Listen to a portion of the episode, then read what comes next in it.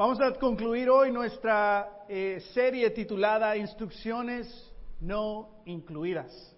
Por cinco semanas hoy hemos estudiado esta carta uh, de Santiago. Hemos hablado mucho de quién es Santiago, por qué escribió esta carta y hoy es nuestra última clase de esta serie.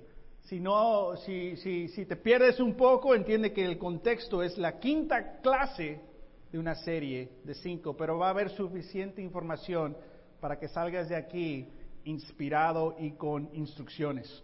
Ah, amén. Estudiamos que es una carta escrita a los dispersos, hombres y mujeres que eran cristianos judíos en Jerusalén y tuvieron que salir, tuvieron que salir ellos de su ciudad y de su comunidad porque fueron perseguidos. Y se fueron a vivir al extranjero, mucho como, nosotros tal vez. La primera generación de inmigrantes en este país o la segunda generación, donde estás en un país americano pero no eres de aquí, pero si regresas a tu país tampoco eres de allá porque ya te pusiste de acá. Y tú eres como esta audiencia, eres un disperso, vives en diferentes comunidades y el reto para estos discípulos es de que ellos dejaron lo que conocían y ahora viven en el extranjero, donde hay otras costumbres, donde hay otros lenguajes, donde hay otros dioses y diosas y creencias, y entonces están batallando por mantenerse fieles.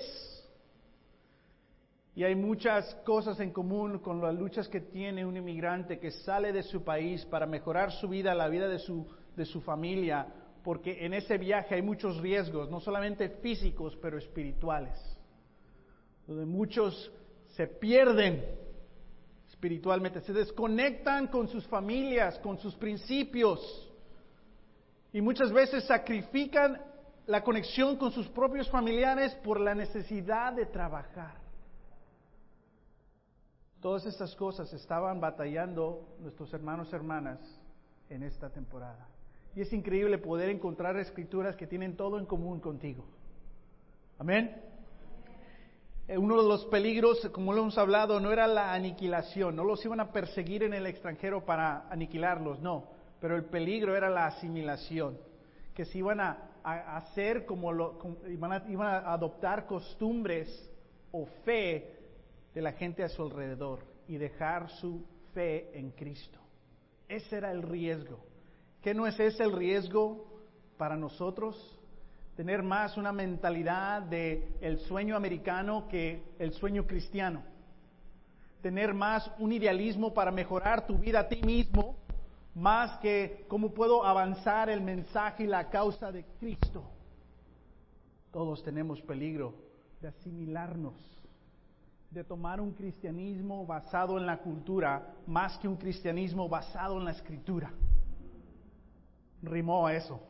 Después hacemos la canción, anótala. Y esta es ya la quinta clase. Hablamos, la pregunta clave de esta serie es, ¿necesitas instrucciones en tu vida? Esa pregunta requiere inmediatamente si decides vas a ser humilde o no. ¿Necesitas instrucciones en tu vida? Or, I got it, I got it, I got it. Y tu respuesta a esta pregunta hará la diferencia en tus problemas, tu fe, tus relaciones, tu futuro y hoy hablamos de tu perspectiva. Amén. Necesitas instrucciones en tu vida.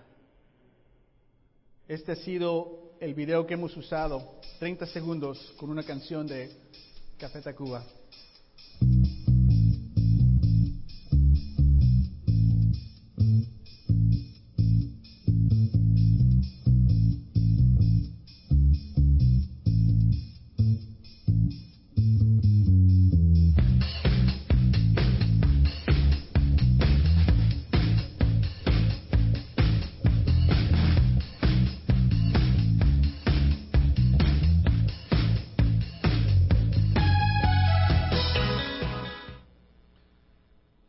Pasamos situaciones donde no sabemos qué hacer.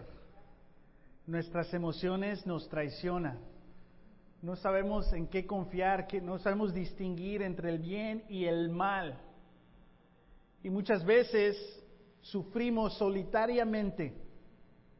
Y te tienes que aguantar y perseverar porque nadie te entiende, nadie te da dirección, nadie ha pasado por lo que tú has pasado y te sientes solo, sola y a sufrirle. A ver qué pasa. Pero a través de las escrituras no estamos solos. Hoy vamos a ver cómo la, escritura en esta conclusión de esta serie, la última instrucción es que este libro, esta carta para los extranjeros como nosotros, nos dan una perspectiva de lo que es la palabra de Dios. Necesitas instrucciones en tu vida.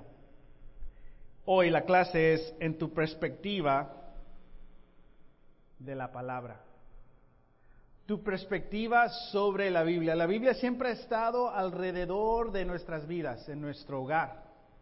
Tal vez fuimos parte de una iglesia, tal vez hemos sido parte de varias iglesias, tal vez nunca fuimos a una iglesia, pero conocías a alguien que iba a una iglesia, tal vez tú sabes, ha sido parte de nuestras vidas, pero muchas veces llegamos como adultos, como hoy, y queremos leer la perspectiva pero el reto, es la palabra de Dios, pero el reto es que llegamos a leer con, una, con unas creencias ya formadas. Y empiezas a leer, no para aprender, pero empiezas a leer para ver si lo que tú crees, la Biblia está de acuerdo con lo que tú crees. Perspectiva de la palabra. Perspectiva, la definición de la palabra perspectiva es esta. Un punto de vista forma de considerar algo. Y espero que hoy analices tu perspectiva sobre la palabra. Tu perspectiva es tu punto de vista. ¿A quién le gusta ir al cine? Levanta la mano si te gusta ir al cine. ¿Quién le gusta ir al cine y entrar cuando la película ya, tiene 10 minutos? Hasta te esperas dos horas más. O empiezas a buscar dónde está el otro cine porque no llegarías 10 minutos tarde al cine. ¿Por qué no? Porque te puedes perder algo importante, ¿no? Y vale la pena desvelarte, te arrepientes al siguiente día, ay, ¿para qué me quedé desvelado? O ir a manejar, o ves algo que no querías ver, no, pues ni modo la caricatura. Porque si entras 10 minutos tarde, no tienes una clara perspectiva de lo que es la, la película. Tienes que entender que estamos en el 2016, somos personas adultas que tuvimos, ya tenemos muchísimas experiencias. Todos vamos a entrar a la palabra con una formación ya hecha, pero vamos a entrar tarde a la película, tarde a la Biblia. Y necesitas que tener esa perspectiva de que yo soy nuevo, yo sé cosas, pero no entiendo totalmente. Quiero entender totalmente lo que ha pasado. Si estás en el cine y tienes que usar el excusado un poquito, regresas, ¿no? ¿Qué pasó? ¿Qué hizo eso? Nadie te hace caso. ¿Por qué? Porque quieres enterarte totalmente. Y esa es la, actitud y la perspectiva que deberíamos de tener a la palabra de, de Dios. El riesgo es cuando tú ya crees algo y de nuevo, lo lees para justificar lo que ya crees, en lugar de leer para simplemente aprender de la palabra de Dios. Esta foto de esta mujer, ¿cómo la ves tú? ¿Es una mujer joven o es una mujer anciana? ¿Es una mujer joven viendo para allá o es una mujer anciana así. Vemos la mujer joven, sus ojos viendo para allá. ¿Sí la ves? Pero vemos también una mujer anciana, ahí están los ojos, ahí está la nariz, ahí está la boca y tiene la, la cabeza agachada.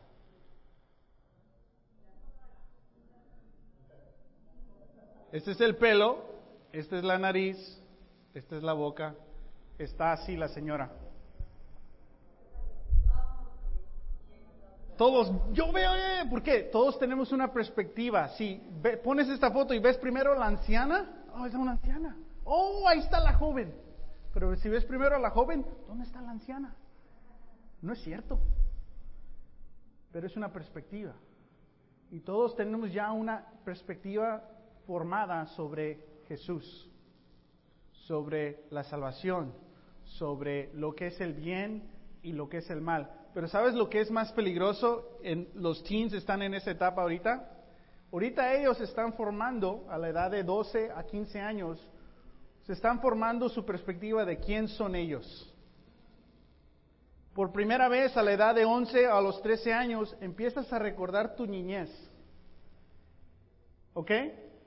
Y empiezas a ver imágenes de tu niñez.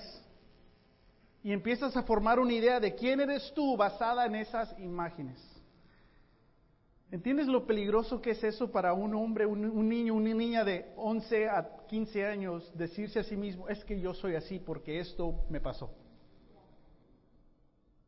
Y la palabra de Dios viene y nos rediseña, nos reconstruye, nos da una perspectiva de quién somos nosotros. No basado en nuestras buenas o malas experiencias, pero basada en cómo Dios nos diseñó. Es increíble la perspectiva de Dios. Pero es imposible entender quién Dios nos ha diseñado si no tenemos la buena perspectiva, la saludable perspectiva de lo que es la palabra de Dios en nuestras vidas. Santiago, capítulo 1, versículo 19. Hemos leído ya en totalidad todo el libro. Vamos a regresar un poco al capítulo 3, perdón, capítulo 1, versículo 19. Vamos a leer, dice, mis queridos hermanos, tengan presente esto, es decir, que no se nos escape, tengan presente esto. Todos deben estar listos para escuchar y ser lentos para hablar y lentos para enojarse. Pues la ira humana no produce la vida justa que Dios quiere. Por esto, despójense de toda inmundicia y de la maldad que tanto abunda, para que puedan que recibir con humildad la palabra sembrada en ustedes, la cual tiene que poder para salvarles la vida. Vamos a hablar de tres cosas hoy. En tu perspectiva, recibe la palabra salvadora. Recibe la palabra salvadora. Practícala en tu vida. Y madura en tu perspectiva. Todos tenemos, como ya hemos hablado, una manera de ver la vida, pero entre más nos influye la palabra, más podemos entender, confiar, crecer, madurar en nuestra perspectiva de Dios, de la palabra, de la gente, de nosotros mismos, de nuestro pasado, de nuestro futuro, de nuestra comunidad. Podemos madurar en todo eso. Recibe la palabra. Vamos a hablar de este punto rápidamente. Nuestra primera clase habló de instrucciones en tus problemas, que todos vamos a tener problemas, pero el capítulo 1, versículo 2 dice, hermanos míos, considérense muy dichosos cuando tengan que enfrentarse con diversas pruebas, que tenemos que tener una actitud fiel cuando tenemos una, cuando tenemos problemas. ¿Cuándo vas a tener problemas? Siempre. La instrucción que nos da a Dios a través de la carta de Santiago es que tengamos una actitud fiel. No una actitud de una víctima. Ah, es que otra vez, es que sí son las cosas, es que siempre me pasa esto, es que tú sabes. una actitud de una víctima.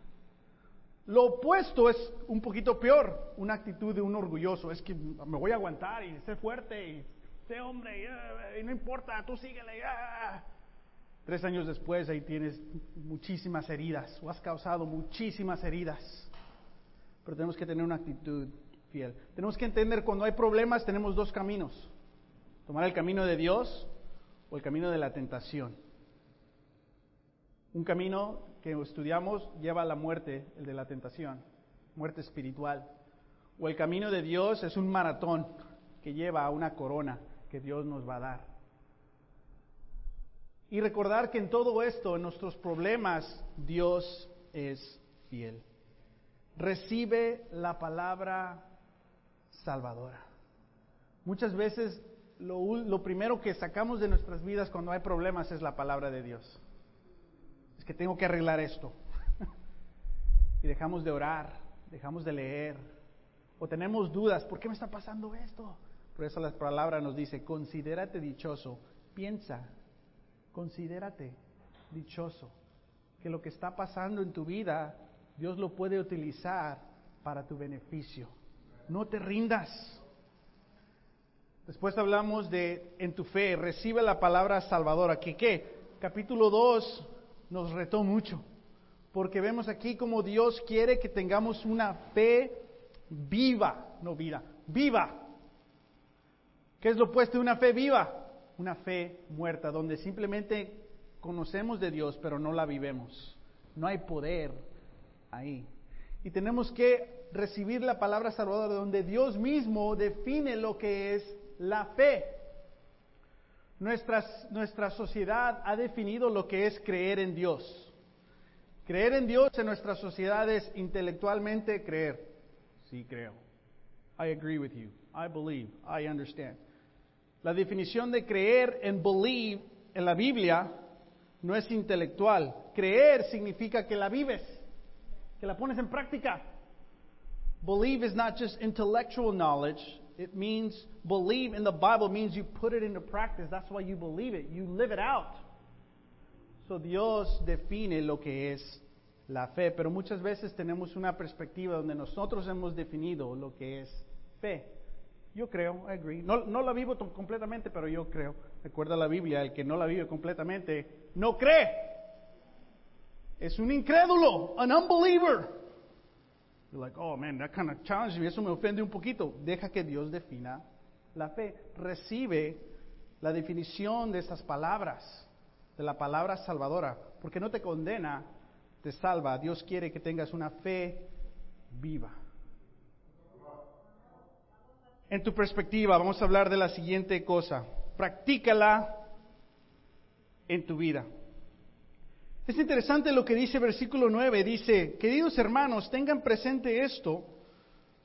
Todos deben estar listos para escuchar y ser lentos para hablar y para enojarse. No sé tú, pero esto es totalmente lo opuesto a como yo vivo mi vida. Yo soy rápido para hablar más o menos rápido para enojarme. Ya después reacciono y, oh, tengo que escuchar. Un distante tres, it's a distant third. Pero la palabra dice, lo primero que tienes que hacer es ser rápido para escuchar. Obviamente, si pones esta, esta, esta escritura en práctica en todas tus relaciones, van a mejorar tus relaciones. ¿Por qué? Porque estás escuchando. Muchos de nosotros así estamos, según escuchando, pero estamos formando qué vamos a decir. Y te dicen algo y tú le dices lo que tú estás pensando, ni siquiera escuchaste lo que dijeron. eso lo puedes aplicar en tu vida, pero no, no solamente está hablando en tu vida esto. ¿Sabes de qué está hablando? De cómo lees la Biblia tú. El mismo punto que podemos abrir la Biblia pensando ya lo que queremos que Dios nos diga. O buscando algo que Dios nos justifique. O hay secciones de la Biblia donde no te metes porque no le entiendes o te reta. Mejor Salmos, porque ese sí me anima. Mejor Jesús, a donde me dice que, que... Y qué bueno, es verdad. Pero la palabra dice, sé rápido para escuchar. ¿Qué te está diciendo Dios? Apaga un poquito. Escucha. Escúchame a mí. Escúchame a mí primero. Ya vienes a mí con una perspectiva, pero deja, escucha mi perspectiva. Escucha mi definición. ¿Para qué? Para que la pongas en práctica. Si pones esta escritura en práctica en tus relaciones y eres siempre rápido para escuchar, lento para hablar y muy lento para enojarte, ¿qué pasaría? Promotion. ¿No? Todos nuestros empleadores les encanta personas que saben escuchar. Todos nuestros coaches les encanta los que saben escuchar. Los que ¿Quién aprende más? El que sabe escuchar. Eso en nuestras relaciones humanas. Pero imagínate si pones esto en práctica en tu relación con Dios. ¿Qué puede pasar con tu relación con Dios? Con tu perspectiva. Vas a crecer. Vas a saber qué hacer. Vas a saber las instrucciones. La palabra de Dios dice, practícala en tu vida. Fíjate versículo 22. No se contenten solo con escuchar la palabra pues así se engañan ustedes mismos. Muchas veces, oh ya leí, ya fui a la iglesia, ya escuché una canción y canté en el carro. Y nos engañamos, y eso es bueno, que escuchemos la palabra, pero ¿qué dice? Ponla en práctica. Dice, llévala a la práctica. Es decir, si conoces algo de la Biblia y no la pones en práctica, la Biblia dice, la escuchaste y no la pusiste en práctica, te engañaste a ti mismo. ¿Así defines tú eso? No, ya leí, ya sé más. Ya voy a saber cómo retar a aquella persona. Cuando venga mi vecino, ya estoy listo. No, no necesariamente es malo eso, animar sería mejor primero y después retar, ¿no? Pero si no la pones en práctica, la Biblia dice, te engañas a ti mismo. ¿Tienes tú esta perspectiva de que si lees algo y no lo pones en práctica, sales de ahí engañado? ¿O lees algo y como, como estaba confesando con nosotros Hugo, hey, yo escuché este mensaje y me no sentí amor, yo sentí odio. Y vi esas escrituras y, oh, estoy engañando a mí mismo. Es lo que pasó con Hugo. Una perspectiva diferente donde Dios retó la perspectiva que Hugo tuvo al escuchar esas cosas. Vamos a continuar leyendo. Versículo 20, 23.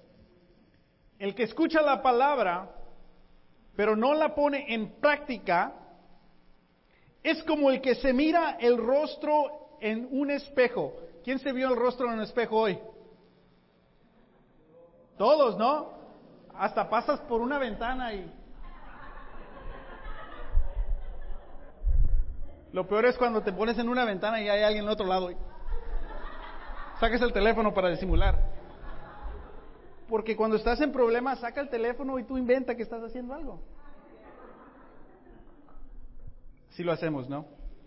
Somos engañosos. No sé si te ha pasado una vez que tú estabas en un lugar, tal vez fuiste a un coffee shop, a una fiesta, no sé. Y después, no sé cómo, pero te vas a ver al espejo, ya sea lavándote las manos o algo, y ves que tienes algo chiquito aquí colgando fuera de tu nariz. ¿Que no? Primero que piensas es, no tengo amigos, nadie me dijo. Traicioneros. ¿Dónde está el amor? ¿No que estar en una iglesia? No son discípulos. Lo segundo que haces es, pues, quitártelo, ¿no? Y como cien veces. Porque el trauma que, que, que, que, y uno empieza a pensar, ¿desde cuándo traía esto? Nadie me quiere. ¿Cuántos de nosotros ve eso y ¡ah! Nadie. ¿Por qué? Porque es importante para nosotros no traer moquitos fuera de nuestra nariz que están colgando. Yo les llamo cliffhangers. Y nos limpiamos y Vamos a hablar con nuestros malos amigos que no nos dijeron la verdad. What didn't you tell? I didn't know how to do. Es igual. Que la palabra es como un espejo. Es lo que está diciendo. La palabra es un espejo. Donde lees y te ves a ti mismo. Y tal vez no te gusta lo que, lo que ves. Ha sido un hotel, los espejos de un hotel y las luces de un hotel desaniman a uno, ¿no? Híjole, la. ¡Wow! Recuerdo cuando primera vez descubrí que me estoy quedando calvo. Fue en un hotel, en una conferencia. Ya tienen esas luces que calientan, ¿no? Y me estaba. Ahora lo primero, cada vez que me toman una foto detrás, ahí, you know how you make it big, las, ¡Wow! Está creciendo. ¿Qué está pasando?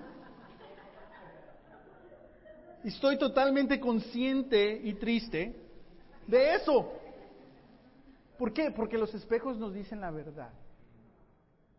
Pero la palabra de Dios es un espejo donde te dice exactamente cómo estás y quién eres espiritualmente. La palabra dice, no te lo digo, no te enseño quién eres para condenarte. Pone en práctica esto y vamos a ver por qué quiere Dios que pongamos en práctica. Pero de nuevo, el reto es de que muchas veces ya tenemos formada nuestra creencia de la Biblia, de Dios, de la salvación, de lo que es un cristiano, lo que es el bien, el mal, lo que es el pecado, lo que no es el pecado, o dejamos que nuestra sociedad define lo que es la moralidad. O estamos en esta esperanza que un político haga un llamado a una, un cambio moral. La palabra de Dios nos da todas esas perspectivas. Si no ponemos en práctica lo que la palabra dice, nos engañamos a nosotros mismos. Dice, el que escucha la palabra pero no la pone en práctica es como el que mira el rostro en un espejo y después de mirarse se va y se olvida enseguida de cómo es. Si tienes ahí ese moquito, sales y todavía sigues, ¡ah, cómo estás! Ah". No, no, totalmente consciente ahora. La palabra nos tiene que nos va a enseñar cosas en nuestros corazones que son muy oscuros. También te va a animar en las cosas que van bien. Continuamos. Pero quien se fija atentamente en la ley perfecta que da qué? Libertad. La palabra de Dios no te regaña, no son reglas, no te consume y te pone preso. Ya no puedo hacer esto porque soy cristiano. No, te da libertad. Dice, y persevera en ella, es decir, es difícil seguirla poniendo en práctica porque vives en una sociedad que no la pone en práctica. Somos extranjeros espirituales. No olvidando lo que ha oído, sino haciéndolo. Donde tienes escrituras memorizadas y ahora son, unas creencias formadas en la Biblia, no en tus experiencias. Y están contigo en todos tus días, en todas tus relaciones, a donde vas, porque están dentro de tu corazón ahora. No las olvidas. Fíjate la promesa que dice, recibirá bendiciones al que practicarla. ¿Qué es lo que quiere Dios? Bendecirte. ¿Cómo te va a bendecir? Si pones la palabra en práctica. ¿Es tu ambición de tu vida poner la Biblia en práctica? ¿O es un sueño? ¿O es una, un deseo? ¿O es algo que es una buena idea pero todavía no? ¿O ya contaste las cosas que sí vas a poner en práctica y las cosas que todavía no? Es toda. Es toda. ¿Dónde empiezas? Con las enseñanzas de Jesús. Jesús define quién es un cristiano. No yo, no tú, no nadie. Jesús. Amén. Practícala en tu vida varios puntos sobre esto. Hablamos en una de nuestras clases cómo podemos tenemos que practicar la Biblia en nuestras relaciones, en nuestra relación romántica con nuestro novio, novia, con nuestro esposo, esposa, relación de familia con nuestros hijos, primos, relación en la iglesia, relaciones en el trabajo, tenemos que practicar la Biblia en nuestras vidas. Y tenemos dos opciones, nos dijo Santiago en el capítulo 2, 3 y 4, que hay una sabiduría terrenal. Hay una manera de hacer las cosas donde el mundo define lo que es una amistad, lo que es el amor. Esa, la palabra le dice, esa es amistad del mundo.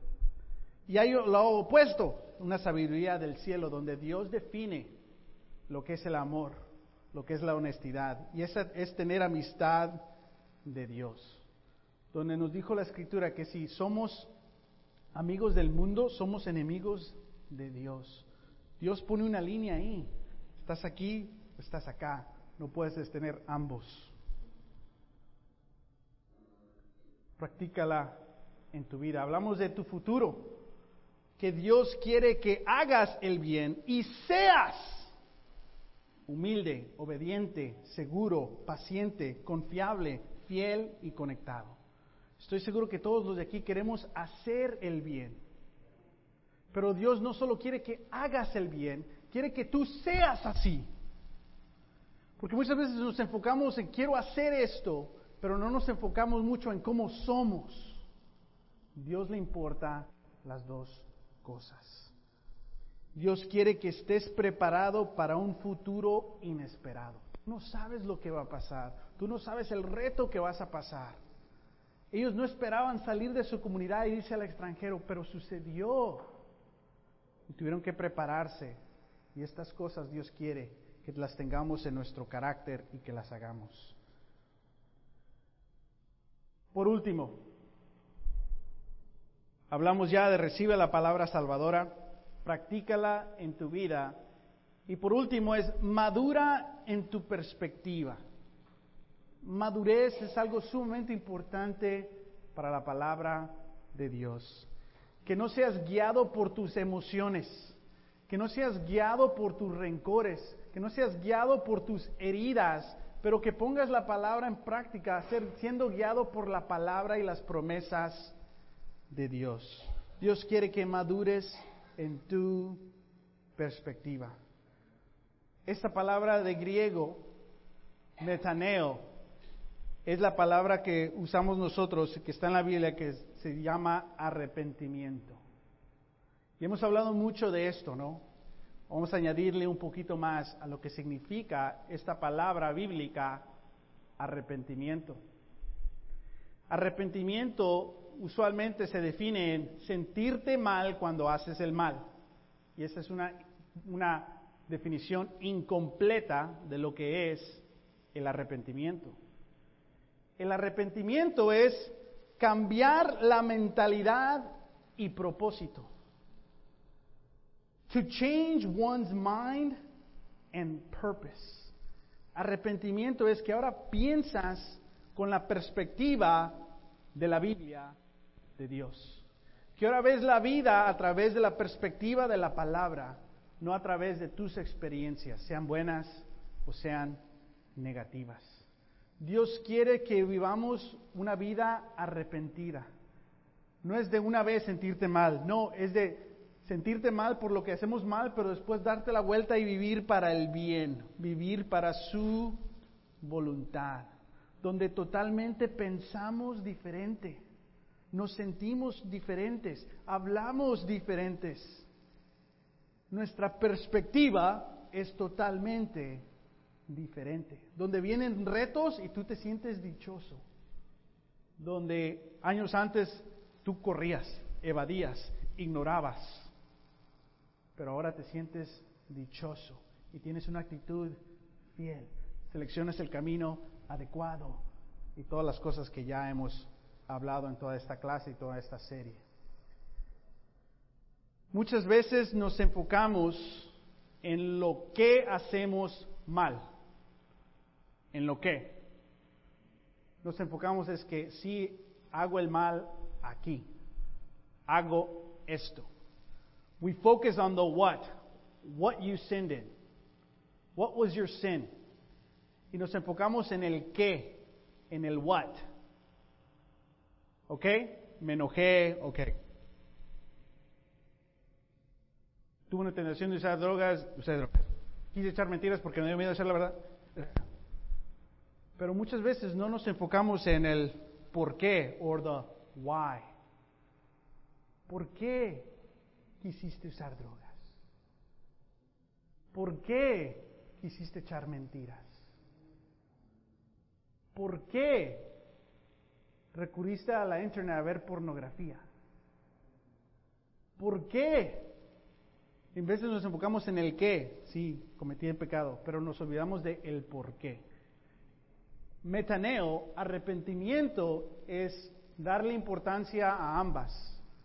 El qué haces, pero también el por qué haces.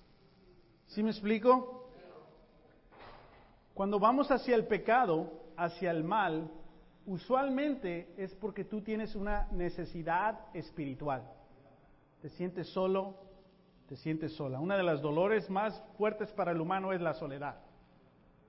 Y cuando te sientes solo, te sientes sola, ¿a qué requieres? A tratar de liberar esa, ese sentimiento. En inmoralidad sexual, en dormir, en comida, en shopping, una palabra internacional, ahí por alguien dijo eso. Todos sabemos que shopping, ¿no? Lo que dijo Laura. Y nos recurrimos a esas cosas, pero y, vemos, y sí, es que estoy gastando mucho, no, estoy diciendo, estoy en pecado, y ese es el qué. Arrepentimiento es, pero ¿por qué me fui para allá? ¿Por qué me siento solo? ¿Por qué me siento sola? ¿Por qué me estoy yendo para allá? ¿Por qué? Porque hay una necesidad que tú tienes espiritual y tu necesidad es recibir ánimo y perspectiva de la palabra de Dios. Buscar refugio en Dios. Buscar un ejemplo de valentía, de carácter en Cristo. Un ejemplo de compasión por ti y por otros en Cristo. Jesús no murió por qué pecaste.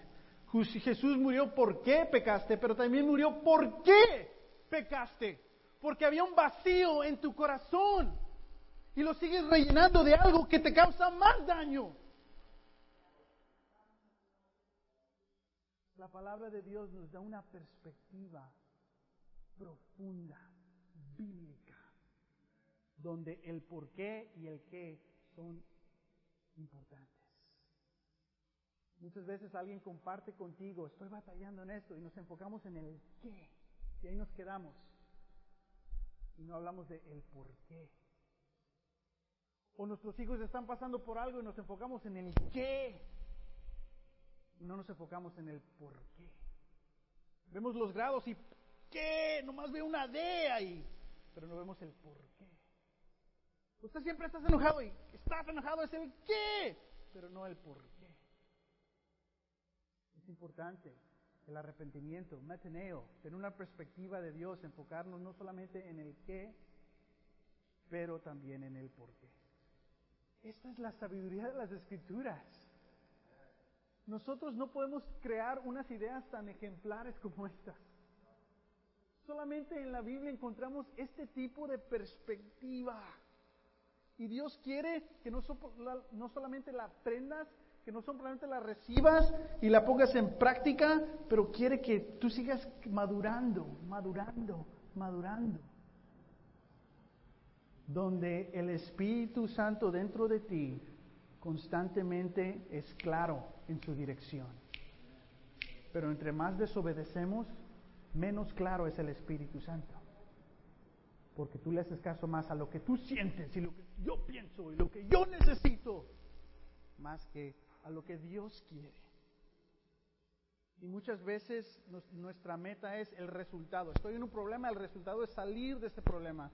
Pero para Dios el resultado no es lo más importante. El resultado es con qué actitud vas a actuar tú. Y qué vas a aprender y cómo vas a crecer de esa situación. Esto, esto me anima muchísimo.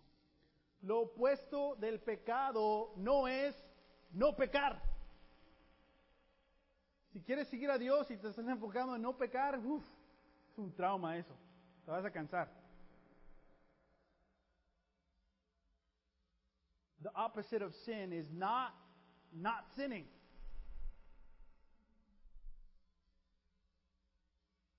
Lo opuesto del pecado es conexión con Dios y otros. The opposite of sin is connecting with God and others. Necesitas una necesidad, pues ¿por qué? Necesitas conectarte con Dios. Pero podemos vivir un cristianismo donde nuestro enfoque es no pecar, no pecar. No, no, no. Tu enfoque es conectarte con Dios y con unos y otros. Por eso dice, hermanos míos. Qué increíble, ¿no? ¿Por qué? Y el qué. Why and what. Madura en tu perspectiva. Tal vez ya ves las dos. A la señora más anciana y a la joven, tal vez a ninguna. Te la dejo de tarea. Pero la perspectiva es que maduremos entre distinguir el bien y el mal. Cambiar la, mentalidad y propósito. Metaneo, arrepentimiento es cambiar la mentalidad y el propósito.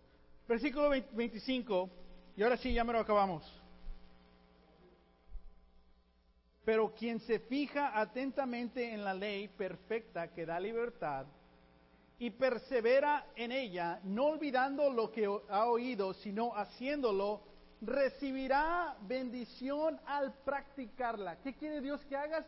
Que pongas la palabra en práctica. Eso es tan simple. Pero ¿por qué? ¿Sabes lo que es dopamine? No quiero que confieses tus pecados ahorita. Dopamina en español. Usualmente es, una, es, asociado con drogas, marihuana, cocaína. Es, es, es, el químico que te hace estar drogado, que te altera los sensos, ¿no? Dopamina no es una invención de drogadictos o de y carteles o lo que sea. Dopamina es una invención de Dios. Y este químico está en ti, ahorita. Ahora, simplemente lo hemos conocido como pecado. Pero dopamina tiene un gran trabajo que Dios lo ha programado en ti, porque las instrucciones de Dios y las instrucciones biológicas de tu cuerpo y tus emociones van mano a mano. Ahora, no te me pierdas. Hay instrucciones incluidas. Efectos del cerebro cuando, cuando está el cerebro aprendiendo y creciendo. ¿Qué pasa? Cuando tú aprendes algo nuevo, ¿qué químico crees que se lanza en tu cerebro? Dopamina. No te droga, te hace sentir bien porque es natural de Dios, no creado en un laboratorio para drogas. ¿Sí me explico? Y es la manera en que Dios te bendice cuando pones su palabra en práctica. ¿Recuerdas cuando estabas, estabas aprendiendo a manejar y no, sabías y no entendías y, y los estándares y se te apagaba y ah? Pero después empezaste a aprender y ah, ese sentimiento de que, oh, yo te llevo. Eras el más servidor en tu casa. Vas a la tienda, yo te llevo. Dos meses después, manda, ¿sabe quién? Pero cuando aprendemos algo, ¿cómo te sientes? Ah. Cuando pones la palabra de Dios en práctica, Tienes ese ah moment, ese es el arrepentimiento, metaneo. Ah, la palabra de Dios funciona. Este es tu cerebro. O una foto de un cerebro. Cuando aprendes algo, lo pones en práctica, creces y esa dopamina sale a todo tu cerebro. ¿Y sabes qué te hace sentir? Más despierto. Ah, ya aprendí algo. También más interesado, quieres saber más. Oh, yo me voy a subir al freeway. Te hace más productivo, tienes más confianza. Oh, yo quiero seguir aprendiendo. Más energizado, more energized. More motivated, más motivado y más creativo. Estas son las instrucciones que Dios nos dio biológicamente a nosotros. Y cuando leemos y ponemos en práctica, la palabra de Dios hace conexión con tu cuerpo biológico. ¡Wow! Las instrucciones de Dios son perfectas. No tienes que drogarte. Pon la Biblia en práctica. Considérate dichoso. ¡Ah! Qué increíble, ¿no? Ahora, ¿qué es lo opuesto? Dormido, desinteresado, no productivo, nada de energía, no motivación. Si no estás aprendiendo, si no estás madurando a poner la palabra en práctica, esas cosas no salen. Y te desanimas. Pero cuando pones algo, tu cerebro dice, ah, ahí viene, dopamina. Ah, más feliz, más despierto, más interesado, productivo. Qué increíble, ¿no? Versículo 5, 25 siempre dice, reciba bendiciones al practicarla. Tal vez externamente lo que tú necesitas o lo que tú quieres no sucede. Pero si pones la palabra en práctica ante Dios, internamente recibes todo lo que necesitas. Esas son las instrucciones que Dios nos da en su palabra y en nuestro cuerpo. ¿Por qué entonces? ¿Por qué no podríamos, ponemos en práctica su palabra? ¿Por qué? ¿Por qué vas a leer con una creencia ya hecha y no dejar que la Biblia te redefina lo que te defina lo que es la, la fe? Madura en tu perspectiva. Consider pure joy, my brothers and sisters, whenever you face trials of many kinds. Considérense muy dichosos cuando tengan que enfrentarse a diversas pruebas. ¿Qué quiere Dios que hagas? Face them. Enfréntalas. Que ahorita tienes que decir, va a venir una prueba esta semana y ya voy a, voy a estar preparado mentalmente. ya llegó la prueba. Dopamina, productivo, creativo, energía. ¿Por qué? Porque ya no corres de los retos, ya no ignoras, los retos, ahora los enfrentas. Y no los enfrentas con una sabiduría humana. Sí, yo soy una mujer fuerte, yo soy un hombre fuerte, lo voy a... No. Así somos los mexicanos. Y los... No. Enfrentarlos con fe. Dios tiene instrucciones para nosotros. Recibe la palabra salvadora. Practícala en tu vida y madura en tu perspectiva. Concluimos nuestra serie titulada Instrucciones sí incluidas. Adiós a la gloria. Gracias.